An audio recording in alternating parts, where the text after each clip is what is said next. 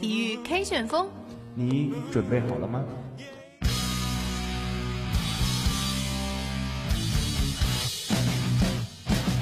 刘翔位于领先的位置，刘翔，刘翔赢了，刘翔赢了，刘翔创造了历史。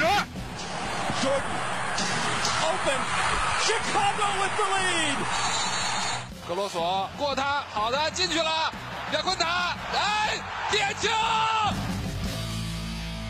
体育世界多彩缤纷，让我们一同追踪，让我们一同分享，让我们一同感受让我们一同运动，最精彩的体育。最强劲的旋风。这里是体育 K 旋风。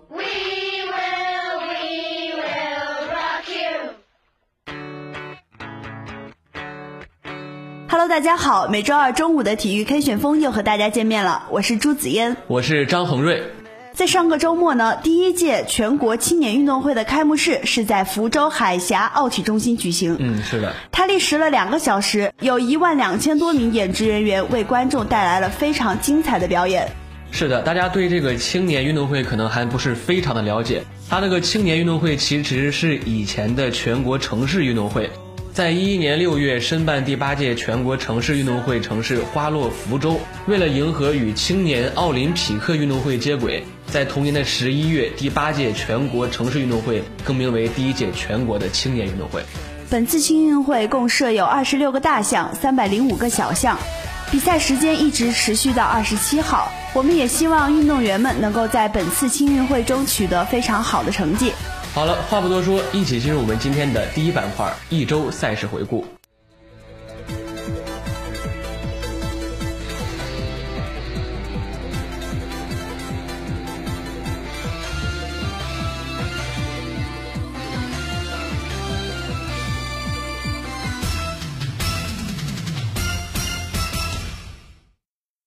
首先来关注欧预赛。北京时间十月十四号，欧洲杯预选赛 H 组进行最后一轮，提前出线的意大利主场二比一逆转挪威，夺得小组头名。挪威跌至小组第三。上半时特地首开纪录，下半场弗洛伦齐扳平比分，并助攻佩雷上演绝杀。本组另一场比赛，克罗地亚客场一比零小胜马耳他，升至小组第二出线。再来关注五大联赛英超。北京时间十月十七号，二零一五到一六赛季英超第九轮的一场焦点战在古迪逊公园球场开战。曼联客场三比零完胜埃弗顿，施耐德林、艾雷拉和鲁尼进球。曼联此役获胜后继续紧追曼城。下一轮两队将正面交锋。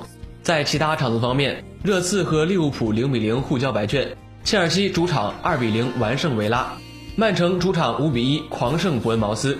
莱切斯特城客场二比二逼平南安普顿，水晶宫主场一比三不敌西汉姆联，西布朗维奇主场一比零小胜桑德兰，阿森纳客场三比零大胜沃特福德，纽卡斯尔联主场六比二狂胜诺维奇城。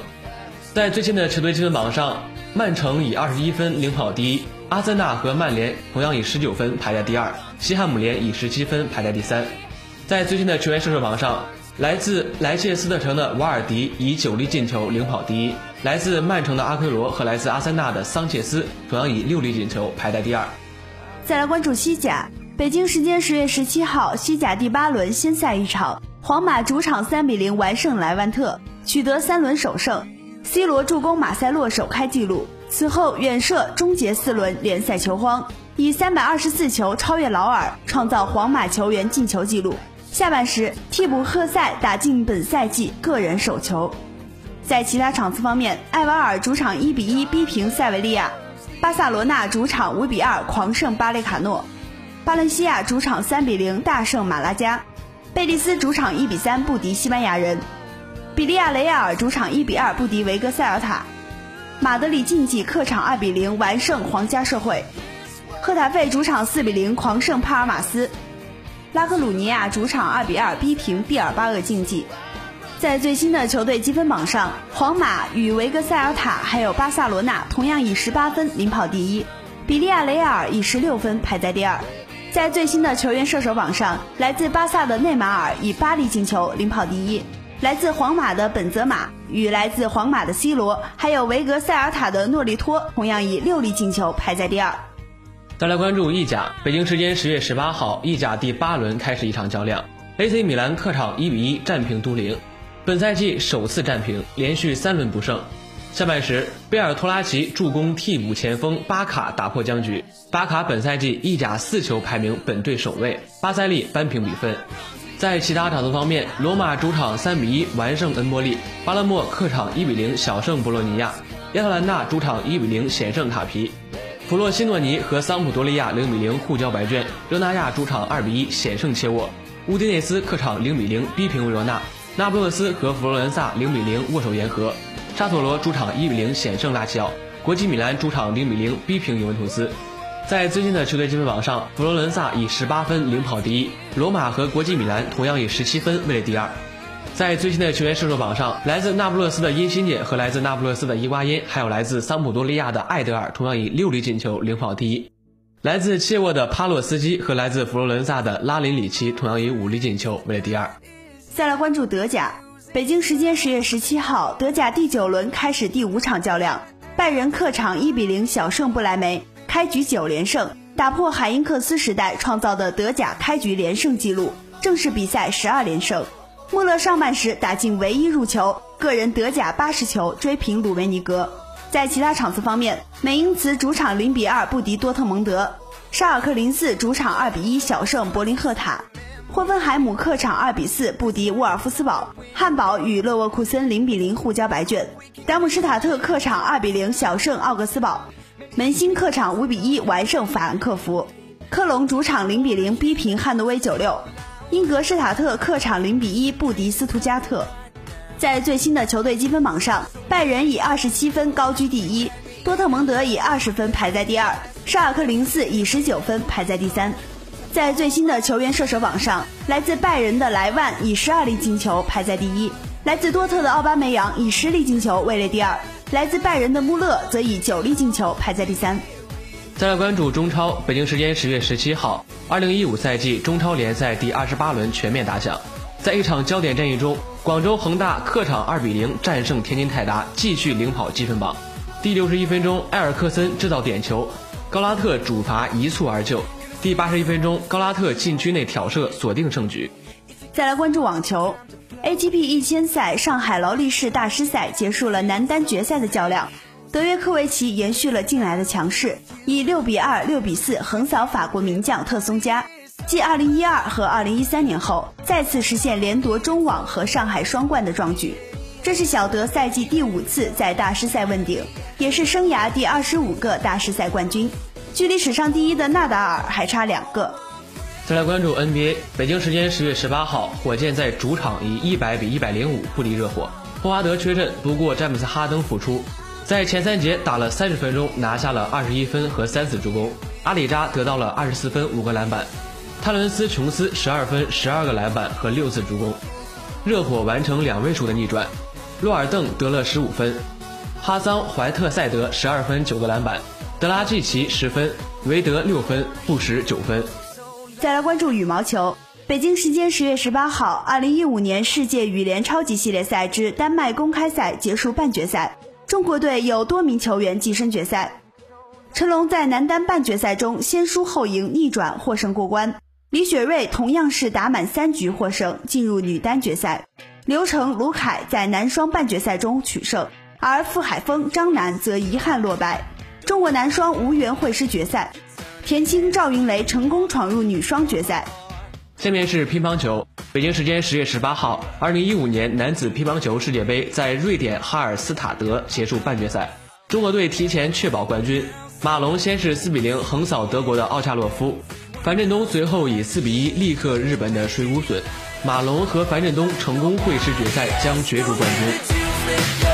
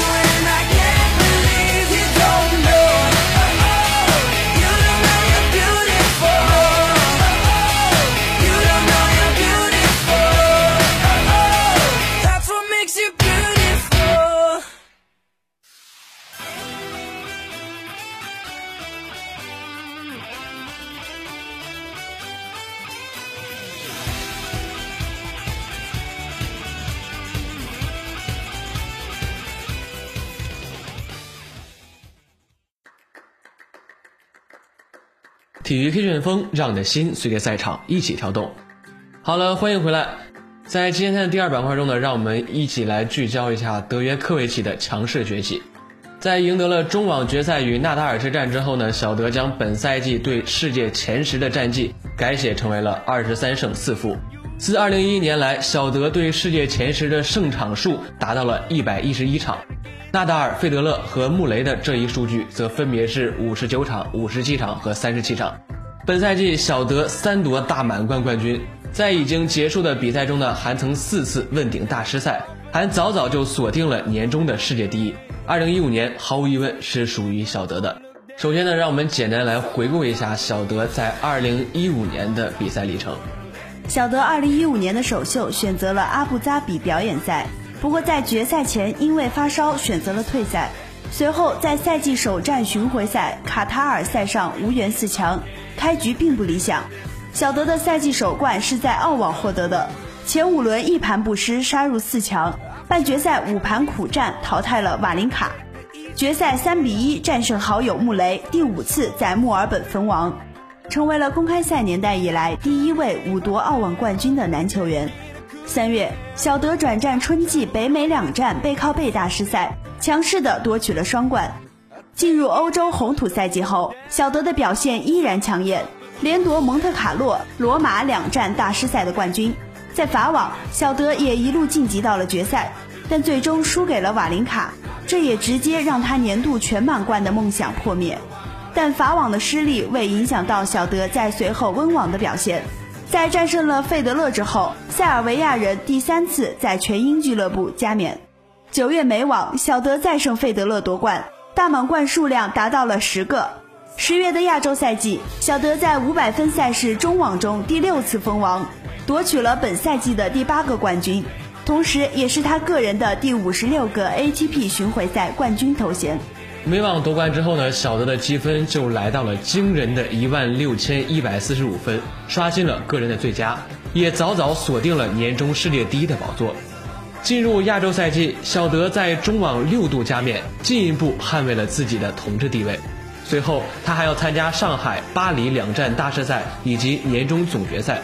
对于小德来讲，即便后面几项赛事表现非常的平淡。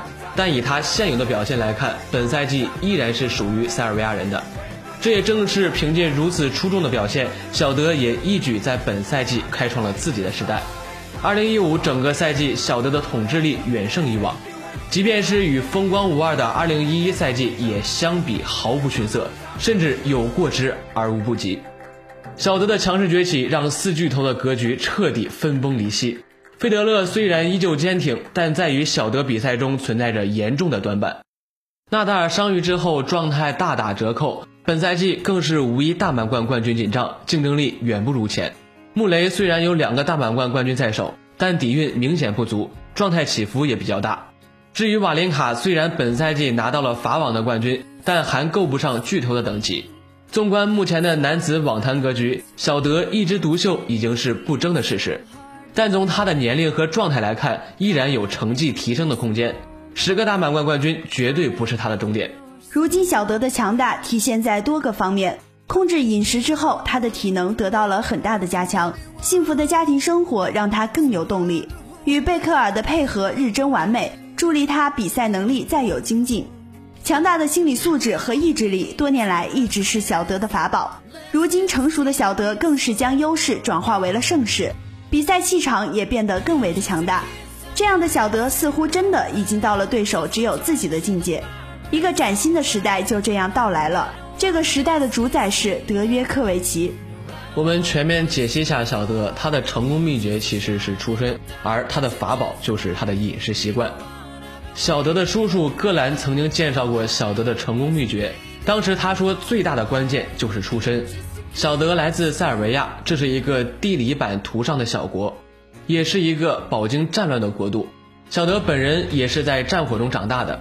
戈兰叔叔说，小德从小就知道要放眼看世界，因为国家太小，他必须出去寻求更大的发展。因为资源少，所以他才会对成功有着更多的渴望。这是小德取得如今成就的秘诀。小德出生于体育世家，父母都是滑雪运动员，运动天赋毋庸置疑。出色的身体条件让小德有了成为一名运动员的基础条件。他个性开朗，少小离家却尝遍人世艰辛。小德学习能力强，吸收东西很快，适应性好，所以在转为职业球员不久就取得了不俗的成绩。而小德的法宝则是无麸质的饮食习惯。二零一五年拿到温网冠军之后，小德抓起球场上的草就吃了起来。赛后他说：“这里的草是全天然的，符合自己无麸质的饮食习惯。”小德对自己的饮食非常重视，甚至还出了一本名为《为胜利服务》的书来介绍自己的饮食体系。小德多次在接受采访的时候表示，无麸质饮食是他获得胜利的一大原因。饮食习惯改变后，小德体能状况也得到了很大改善。即便是午盘鏖战，他也能始终在奔跑，见不到太多疲劳的痕迹。充沛的体能为胜利提供了有效保证。此前，小德被发现肤质严重超标，所以后来他改食用无麸质食物。无麸质饮食是指完全不含麸质的食品，也就是说，小德不再食用面包、披萨、某些快餐食品等主食。无麸质饮食对小德的益处显著。在采用无麸质饮食之前，小德只拿到过一个大满贯冠军。但是自从2010年开始拒绝麸质食品以来，小德已经拿到了九个大满贯的冠军。那么，我们也希望小德能在今后的比赛中呢，继续延续自己良好的状态，取得更好的成绩。下面进入今天的英语时铃。Memory Stock English. Memory Stock English. This is a new English class on the roadside. 英语时铃。英语时铃 Welcome to Memory Stock English.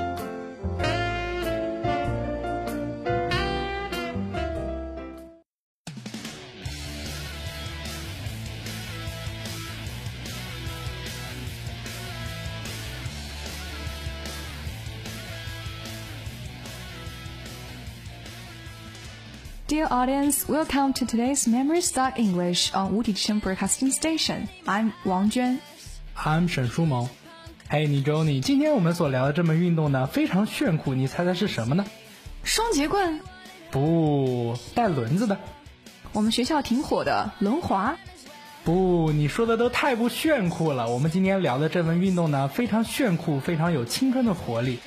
我知道了，那一定是滑板。是的，你说对了。我们今天要介绍的呢，就是滑板。滑板最早的发明时间已经不可考证了。自从二十世纪六十年代开始，滑板就被大量生产。滑板至今已经发生了很多的改变。 A skateboard is a type of sports equipment used primarily for the activity of skateboarding. It usually consists of specially designed maple wood board combined with a polyurethane coating used for making the smoother slides and stronger durability. 那你周，你能不能给我们介绍一下滑板有哪些花式的动作呢？ Sure. With the evolution of skate parks and ramp skating, the skateboard began to change. Early skate tricks had consisted mainly two-dimensional free maneuvers like riding on only two wheels, spinning only on the back wheels, high jumping over a bar and landing on the board again. Also known as a hyper jump, long jumping from one board to another, other over small barriers for fearless teenagers. Another popular trick was the Bertman slide, named after Larry Bertman surfing maneuvers. Okay, this is a brief introduction of skateboard. 所以下面你周你能不能给我们介绍一下花式滑板有哪些动作呢？ Of course, the first one is kick flip，脚尖翻板。脚尖翻板也可以跟 ollie 一样的站姿，或是前脚往后挪，滑板宽的二分之一的宽度，起跳后前脚的脚尖往板的侧边撩出去，让滑板竖直方向翻转三百六十度，贴脚落地。脚跟翻板 heel flip 跟 kick flip 翻板相反，前脚脚趾突出板面，用前脚脚跟往斜前上方踢出，使滑板竖直方向翻转三百六十度，而后双脚接板，然后落地。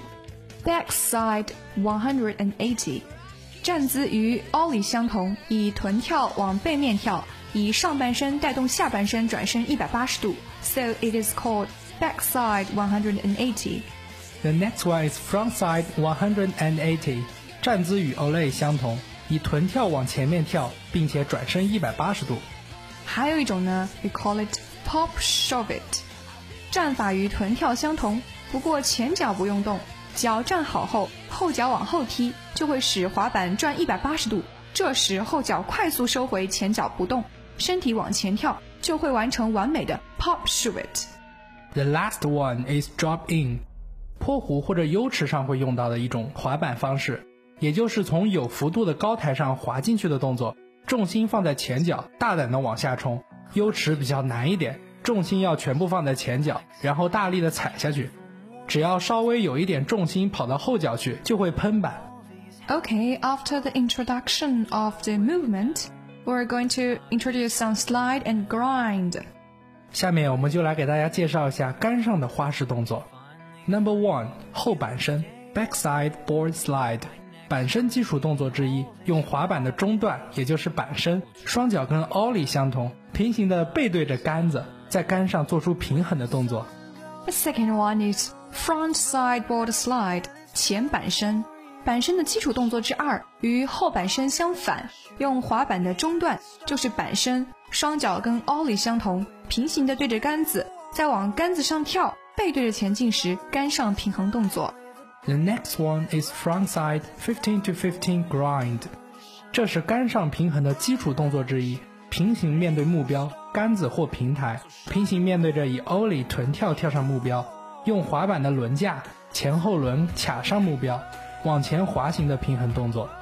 而杆上的平衡动作之二，backside 50 to 50 grind，平行面对目标，杆子或者是平台，平行对着以 ollie 臀跳跳上目标，用滑板的轮架前后轮架卡上目标，往前滑行的平衡动作。After the whole introduction of skateboard's movement, slide and grinds, that's all about it. 经过了今天的节目呢，不知道大家有没有爱上滑板运动呢 Certainly we love it.？Did you know, Nijoni, I know someone named Duster. He's fond of skateboard. Oh, really? Is that true? Yes, of course, that's the truth. Oh, maybe I can remember some of boys really like this kind of sports because it's cool and fascinating. Attract girls to look at it, right? Yes. Okay, time is limited. Is all for our program today. Thank you for listening. If you want to more information, please stay with us. 更多好声音尽在喜马拉雅，欢迎大家关注无体之声英语失灵的官方频道。You can follow us on the podcast. See you.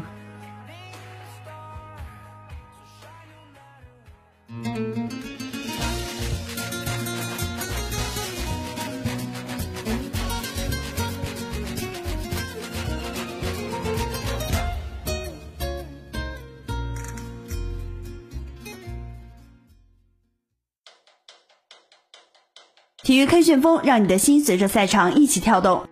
好了，欢迎回来。在今天的第三板块当中，我们将为大家一起来盘点一下谁是 NBA 现役最强的助攻王。这是一个后卫球员主宰赛场的时代。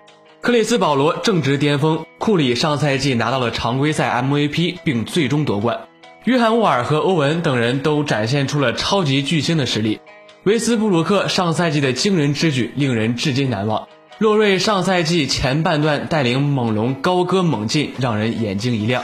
而谁是 NBA 现役最强的助攻王呢？我们今天的体育 K 旋风就带大家一起来盘点一下最强助攻王的前五名。排在第五的就是拉简·隆多，他的场均助攻次数是七点九次。隆多是本赛季最令人失望的球员之一。季中加盟小牛本来被寄予厚望，但是他在小牛的表现可以用惨不忍睹来形容。完全游离于小牛的战术之外，各项数据都创下了近几个赛季的新低，特别是罚球命中率更是创下了个人职业生涯的新低。赛季场均百分之三十九点七的罚球命中率，甚至可以让霍华德找到自信。要知道，他可是后卫。感谢季后赛后面几场彻底被教练弃用，以及小牛与火箭实力的明显差距，我们在季后赛中没有看到砍隆多战术的上演。这夏天，隆多加盟了国王。在潜力无限的国王，隆多有很好的机会证明自己。排在第四位的是威斯布鲁克，他的场均助攻次数为八点六次。威少的表现无需多言，本赛季在杜兰特因伤赛季报销的情况下，也有伤病的威少把球队扛在了一个人的肩上，得分、篮板、助攻无所不能。他不仅拿下了全联盟得分王，助攻榜也高居第四，曾连续四场比赛拿下三双。新赛季，随着伤员的归队，雷霆依然是总冠军的有力争夺者。只是不知道杜兰特会不会防住威少呢？排在第三位的是泰劳森，他的平均助攻数为九点六次。上赛季掘金没有能打到季后赛，令人有些意外。但是在竞争惨烈的西部却实属正常。尽管球队战绩不佳，但是劳森整个赛季的表现还是可圈可点的。上赛季常规赛，劳森出场七十五场。场均能送出九点六次助攻，达到个人职业生涯的新高，位居全联盟助攻榜第三位。这个夏天，劳森深陷酒驾丑闻，最终被丹佛制服组扫地出门。不过来到火箭对他而言是很好的机会。如果在火箭能与哈登很好的融合，劳森不仅可以打消人们的质疑，也有望在明年获得一份高薪的长约，火箭也会更有竞争力。排在第二位的是约翰沃尔。他的场均助攻次数为十点零次，奇才上赛季能够打进季后赛，球队后场指挥官约翰沃尔无疑是最大的功臣。奇才在季后赛首轮横扫赛季中曾经红极一时的猛龙，季后赛第二轮与东部第一的老鹰厮杀六场才败下阵来。老将保罗皮尔斯的表现固然惊艳，但是球队老大沃尔的稳定发挥同样至关重要。上赛季常规赛，沃尔出场七十九次。场均能送出十点零次助攻，至少就个人数据而言，他已经步入了顶级控卫的行列。如果沃尔和比尔继续成长，奇才在新赛季有望与詹姆斯的骑士在东部一争高下。而排在第一位的就是克里斯保罗，他的场均助攻数为十点二次。保罗无愧为第一控卫的称号，多个赛季拿下常规赛助攻王就是最好的证据。尽管他的快船在西部半决赛上在大比分三比一领先的情况下被火箭翻盘成功，让自己成为 NBA 历史上第九个背景帝，但是保罗帮助队友成长的功力还是值得肯定的。以前黄蜂时期的钱德勒和维斯特，以及如今的小乔丹和格里芬都是最大的受益者。保罗在球场上的大局观和传球功力无疑是现役联盟顶尖的。上赛季常规赛，保罗保持了八十二场比赛全勤，场均能送出全联盟最高的十点二次助攻，现役最强助攻王当之无愧。只是保罗需要带领球队在季后赛上走得更远，才能让质疑者闭嘴。毕竟，二十一世纪以来，西部联盟只有保罗待过的黄蜂和快船未曾触摸到西部决赛的地板。这个夏天，快船招来了斯蒂芬森、保罗·皮尔斯和约什·史密斯等悍将。是保罗证明自己的最好机会。从上赛季常规赛数据来看，保罗无疑是现役最佳控卫。但是如今联盟中有太多的优秀控卫，对保罗的地位发起了冲击。新赛季谁能创造更大的惊喜，还有待时间给我们答案。只是祈求他们都远离伤病，给我们奉献精彩的比赛。